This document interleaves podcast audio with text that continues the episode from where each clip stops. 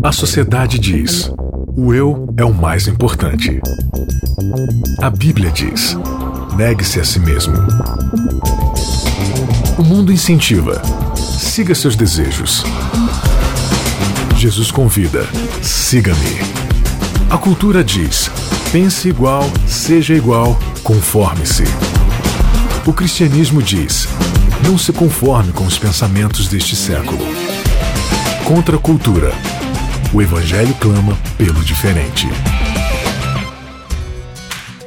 Começando mais um episódio aqui do Contra a Cultura. É, minha voz não tá legal hoje. Eu acho que é por causa do clima. Faz calor, faz frio.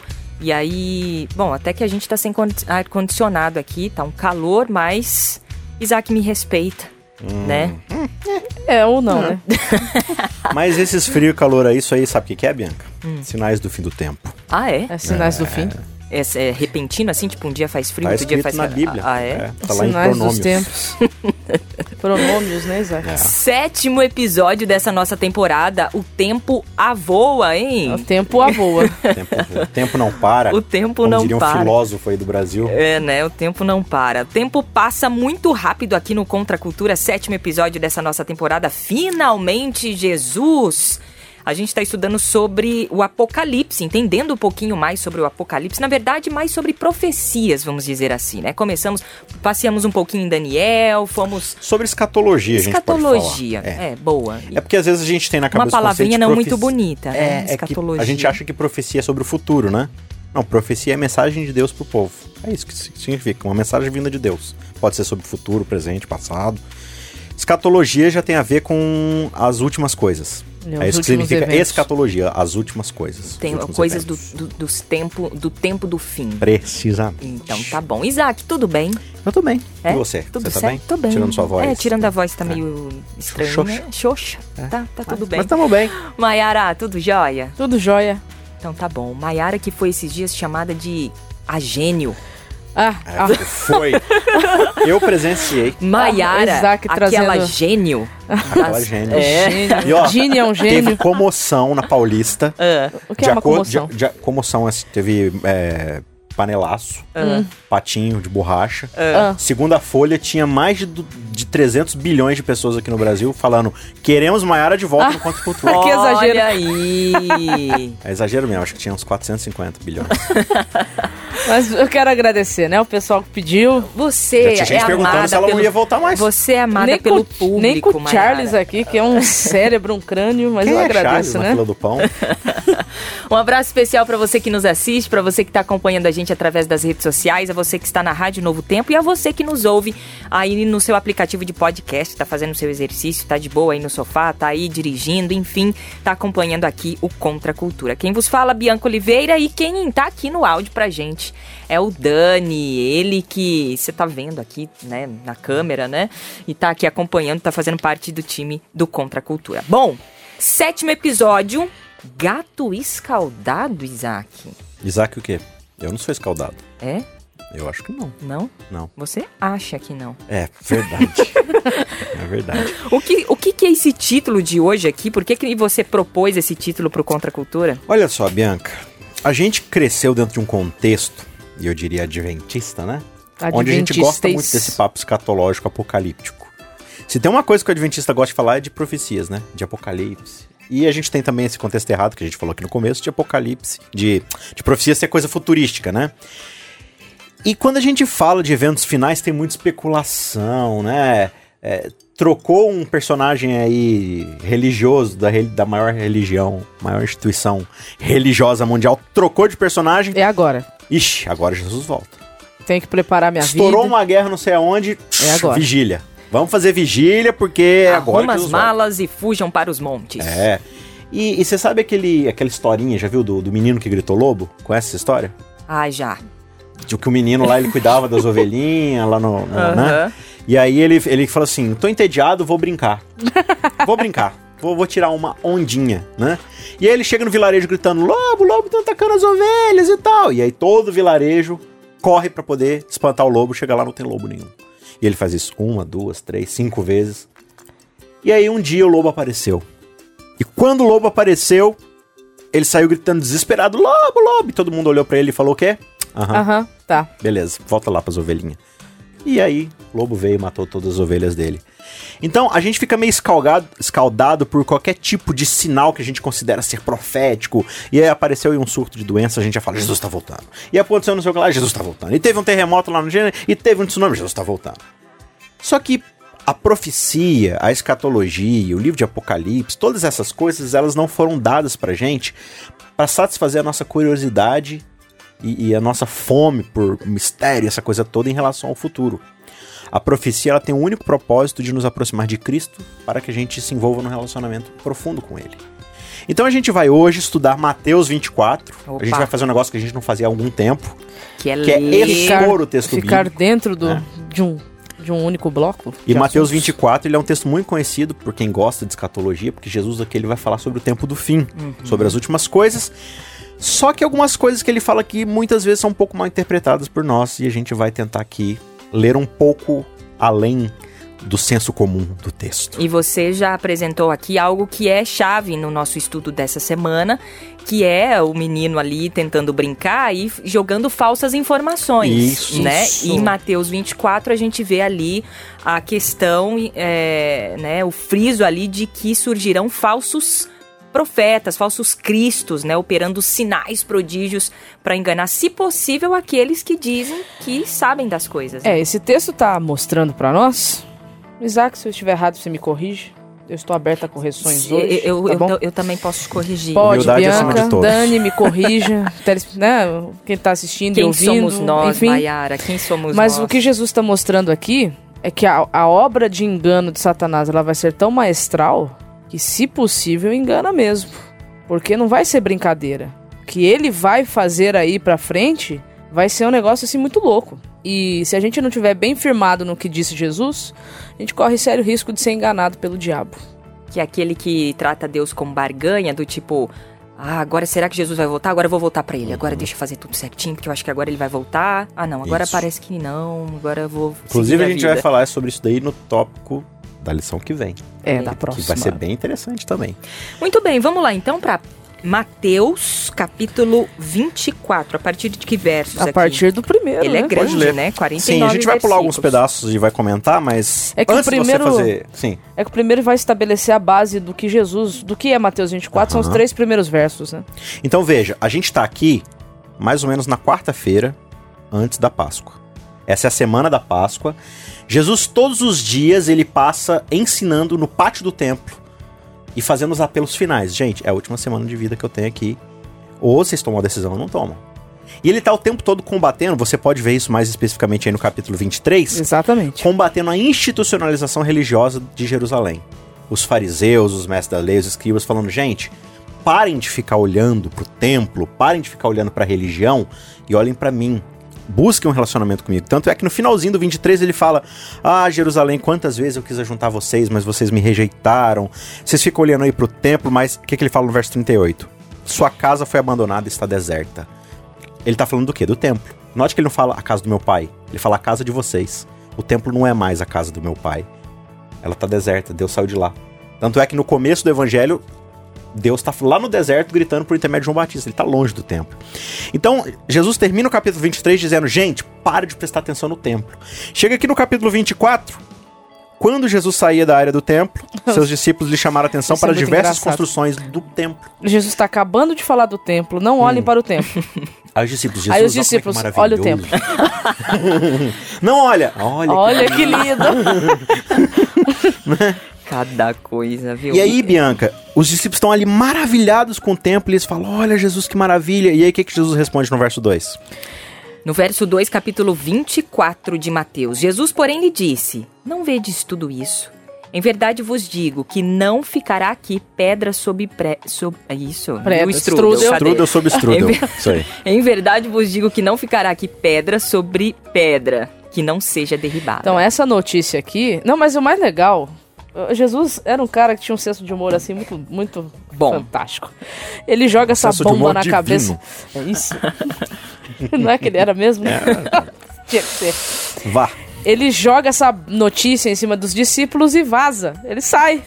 Ele sai, ele deixa os caras. Fica com essa. Drop durma, the bomb, drop the mic. Dorme com barulho desse. Ele sai e vai pro Monte das Oliveiras. Então, assim, é... aí a gente vai ver no verso 3 que quando eles chegam no Monte das Oliveiras, Jesus se assenta e os discípulos vêm uhum. para ele e perguntam duas coisas para Jesus. A primeira coisa que eles perguntam é: Isso vai demonstrar a visão que eles ainda têm do Exato, judaísmo. Exatamente. Dize-nos quando sucederão estas coisas. Que coisas? O que Jesus tinha falado para eles anteriormente. Sobre o templo. Sobre o templo ser destruído. destruído. E também diz-nos quando haverá a tua vinda, que sinal haverá da tua vinda e da consumação do século.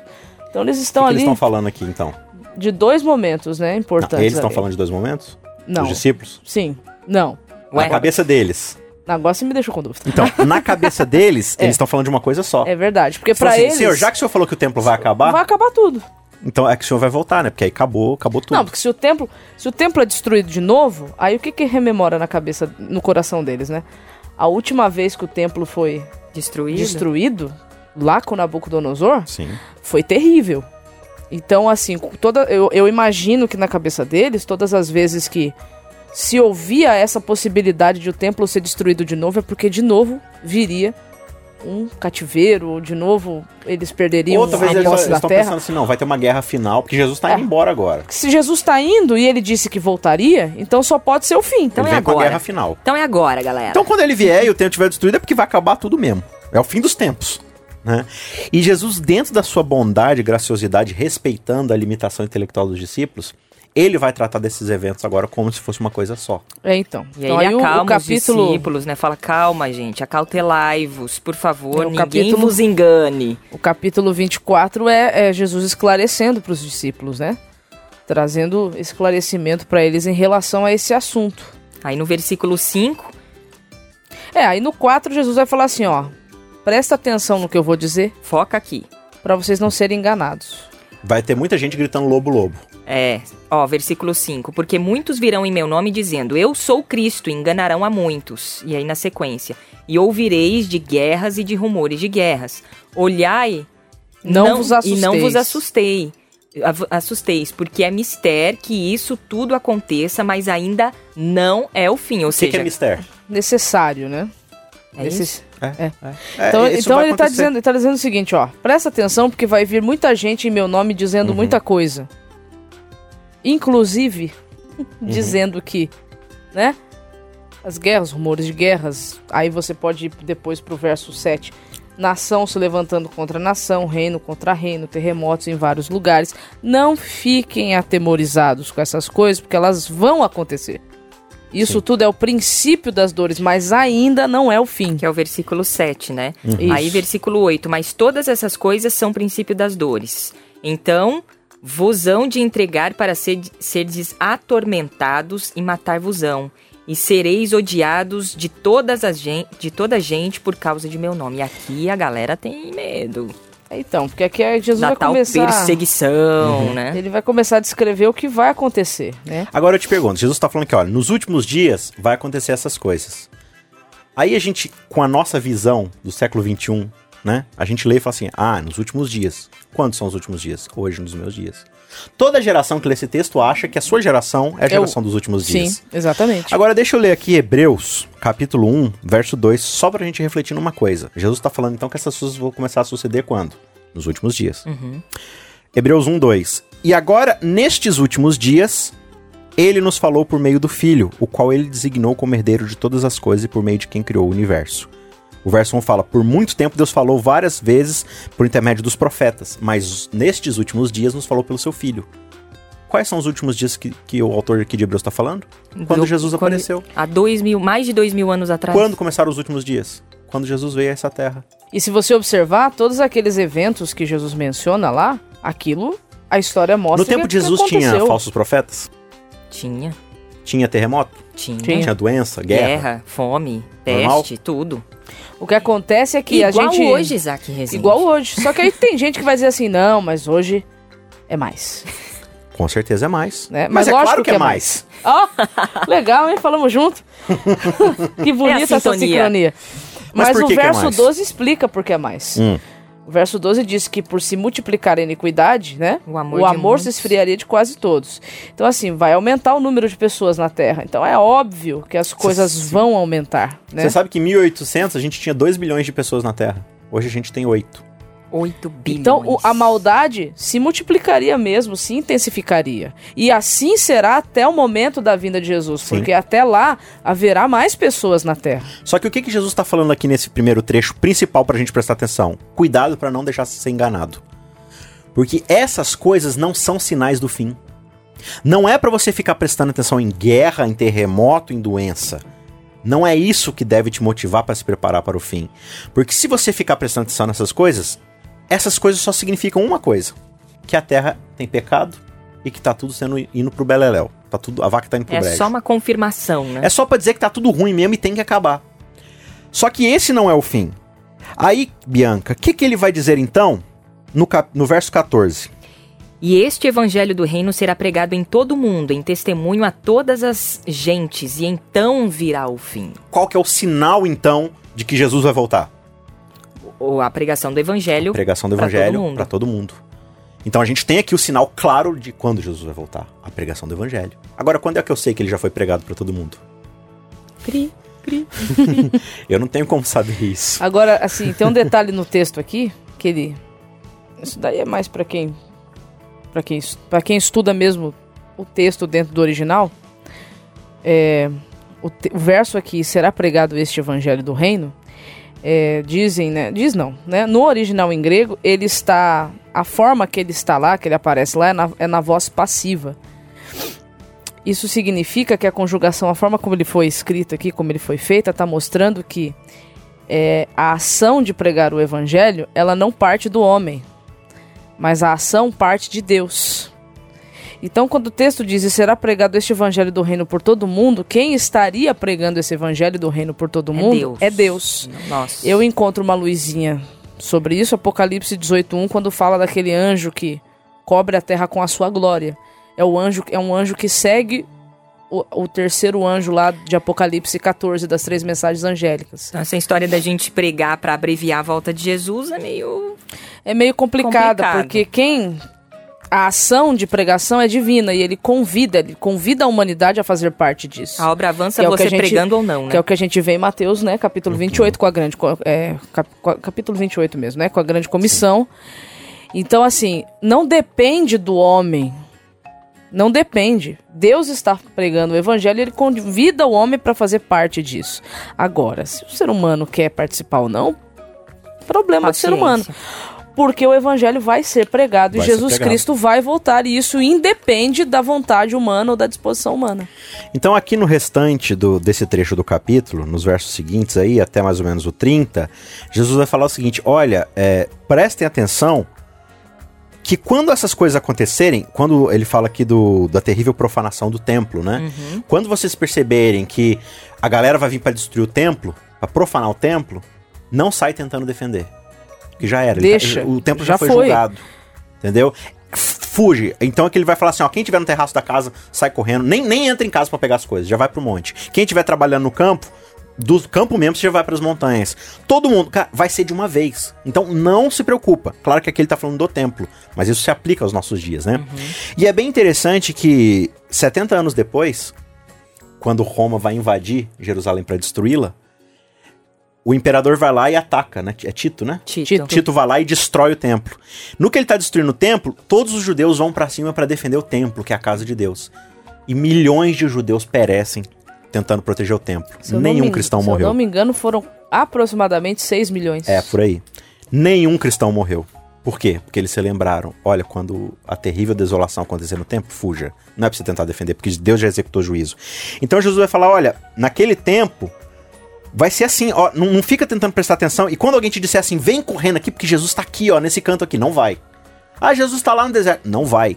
Por que, que ele tá falando isso? Olha, quando Jesus de fato voltar, você vai saber. Não vai ter como não Por saber. Por quê? Porque vai aparecer no céu o sinal do Filho do Homem. Qual que é o sinal do Filho do Homem, Mayara?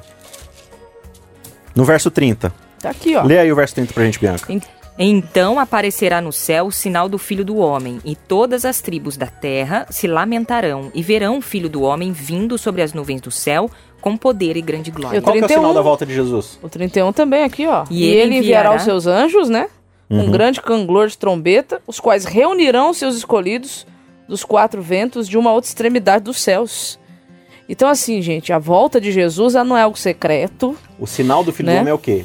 É o filho do homem. É a própria chegada do filho do homem, com poder e muita glória, com toda a pompa e majestade que lhe é peculiar, que é dele. Então, assim, não vai ter como você, sabe, não, não é Jesus, não. Sabe, tá acontecendo um monte de coisa, né? O Apocalipse mostra lá. O mundo tá de ponta cabeça. É praga caindo para lá, praga caindo para cá. No final aparece Cristo. Então, assim, só vai ser enganado mesmo quem tá com o foco no lugar errado. Eu não vou ficar fazendo milagrezinho aqui e acolá para criar um movimento aqui e acolá de coisas que possam acontecer aqui e acolá. Eu vou aparecer no céu para todo mundo e todo de uma vez, verá. De uma única vai, vez. Não vai ter como duvidar. E, e aí, aí é, tem esse versículo aqui, o 37, que eu, eu, eu acho bem legal isso aqui. Uhum. Foi como nos dias de Noé, né? Assim será também a, a vinda do filho do homem. Porquanto, assim como nos dias anteriores ao dilúvio, comiam, bebiam, casavam e davam-se em casamento até o dia em que Noé entrou na arca. O que, que ele está falando aí que, que tá acontecendo ele tá no fazendo, vivendo. Ele tá fazendo uma comparação. A galera tá, tá, tá O povo vai continuar a vida, a vida vai estar tá seguindo seu curso normal. Então, para olhos comuns, vai estar tá tudo normal acontecendo. E aí, o que, que aconteceu no verso 39? Verso 39. E não perceberam até que veio o dilúvio e os levou a todos. Assim será também a vinda do filho do homem. Então, eu sei que tem muita gente sincera, gente boa, legal, que interpreta ou entende esse texto aqui como sendo arrebatamento secreto. Principalmente pelo que vem depois, A partir né? do 40, né? Só que, que dois estarão no campo, um, né? Um uhum. será levado, será levado outro, deixado. outro deixado. Mas, gente, tem que ler isso aqui junto com Lucas, né? 17 ali, 21, que é o texto paralelo. Ele dá o exemplo é, de Ló no lugar exatamente. de Noé, né? Não, no, lá em, em, Lucas é Ló e Noé, e Noé. é dos uhum. dois. Jesus está fazendo uma comparação, ele está querendo dizer o seguinte, a mensagem de advertência foi dada nos dois tempos.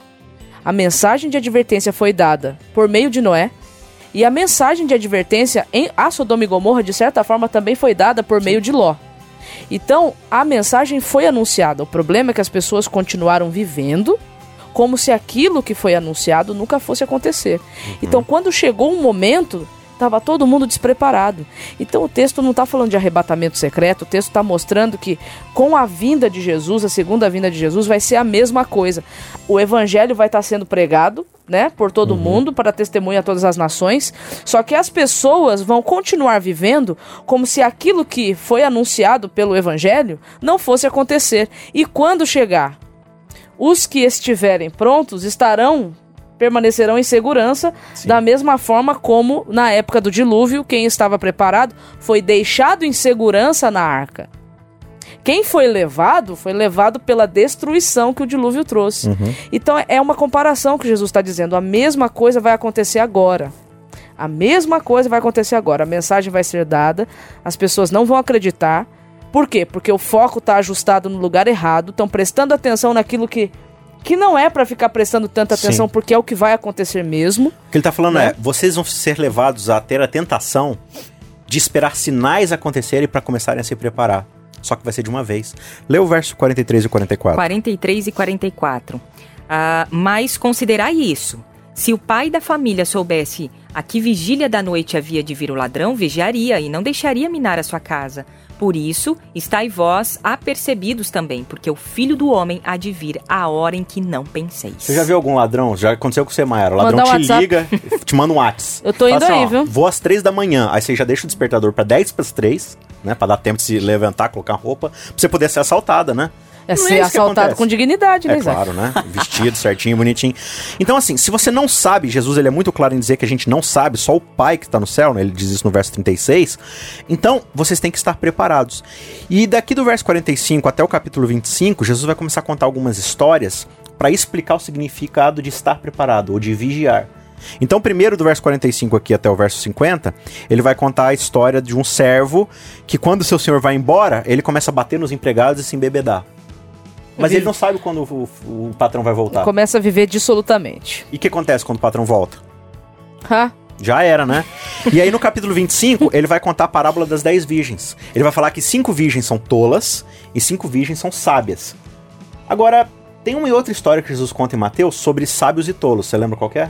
Não. Que construiu. Ah, sim. Na rocha e na areia. Isso na mesmo, Mateus 7. O que Jesus fala sobre o que construiu na areia? Ele fala assim, ó, os que constroem na areia são o que ouvem estas minhas palavras e não, não as obedece, as obedecem. Pratica, né? E o que escreve, constrói na rocha, ouve as minhas palavras e as e pratica. As pratica. Uhum. Percebe aqui que como a Mayara falou aqui dos tempos de Noé, os dois ouviram a mensagem do evangelho. Os dois ouviram a pregação. Um praticou, o outro, o outro não. não. O que é vigiar? É praticar, praticar aquilo que o evangelho te ensina a fazer. E aí ele vai contar pra gente no capítulo 25 também, no verso 14, a parábola dos três servos, dos talentos. Dois que colocam os recursos do seu senhor para trabalhar expandir o reinado do seu senhor, os recursos do seu senhor, e um que fica com medo e pelo medo ele tenta se preservar fazendo o quê? Eu escondi aqui suas coisas pra, né, não acontecer nada demais, então tá guardadinho aqui bonitinho. Seu serve inútil, por que, que você não usou isso daí para poder expandir? E finalmente, no, no, no final aqui do capítulo 25, ele vai contar a história do bode e da ovelha. Que quando o filho do homem vier, ele vai falar no verso 34. Ele vai separar as ovelhas para direita e os bodes para esquerda. esquerda. E as ovelhas ele vai falar assim, ó: muito bem, benditos de meu pai. Possui por herança agora o reino que está preparado para vocês. Por quê? Porque vocês tiveram. Eu tive fome, vocês foram me dar comida. Eu tive doente, vocês vieram dar remédio. Eu tava com frio, vocês me cobriram. Eu tava preso, vocês me visitaram. Eu tava doente, vocês me deram remédio. Mas, senhor, quando a gente, que a gente fez isso? Quando vocês fizeram é, é tão interessante essas histórias, porque Jesus ele está explicando na prática o que é o evangelho ser pregado. Isso. O evangelho não está sendo pregado de Falando, púlpitos também, necessariamente também. somente. Mas, mas ele está sendo ele tá sendo levado para as pessoas de uma forma é isso que o Isaac está dizendo, uma forma prática. Então Jesus está querendo dizer assim, quando eu vier, nós vamos ter dois grupos, os uhum. que estão vivendo no, no, no reino e os que estão vivendo fora do os reino. Os que estão vivendo dentro do reino e os que estão falando sobre o reino. E os que estão falando sobre o reino. Precisamente. Exatamente. Para os bodes, eles vão falar assim para Jesus, mas Jesus e a gente? Porque toda vez que trocou de papo, a gente fez vigília. Então, porque se você observar... A gente fez jejum quando teve plantão da Globo. Você sabe qual que, você sabe qual que é a característica dos bodes? A gente tem tempo ainda? Não, nós temos 10 segundos. Será que a gente consegue é fazer? O que tá, é o que está em Mateus 7, 21, de 21 a 23. Nós fizemos um monte de coisa em teu nome e agora o senhor está dizendo para nós que o senhor não nos conhece? É, eu não conheço vocês, vocês nunca viveram no, no, no Evangelho. Por isso que o foco dele. realmente precisa estar no Evangelho e não uh, nas, nos sinais e tudo mais. A gente não precisa estar mais né? preocupado né? com a nossa volta para Cristo todos os dias hoje, do que com é. a volta Hebreus dele. Hebreus 4 né? fala, portanto, o dia é hoje. Hoje, se ouvides a minha voz, não endureçais o vosso coração. Muito bem, esse é o sétimo, foi o sétimo episódio do Contra a Cultura, Sete. muito legal, em vários insights bacanas aqui, que essa mudança de foco continue, né? Amém. Vamos lá então, gente. Seguinte, semana que vem tem mais. Tem mais Vocês um terão o prazer de estar aqui novamente na minha presença. Prazer você todo seu. Uma satisfação, Bia. Maiara, valeu. Até semana que vem. Até semana que vem. Isaac Rezende, valeu. Valeu, Dani. Obrigada a você aí de casa, você que nos acompanha. Até semana que vem. Contra a cultura. O evangelho clama pelo diferente.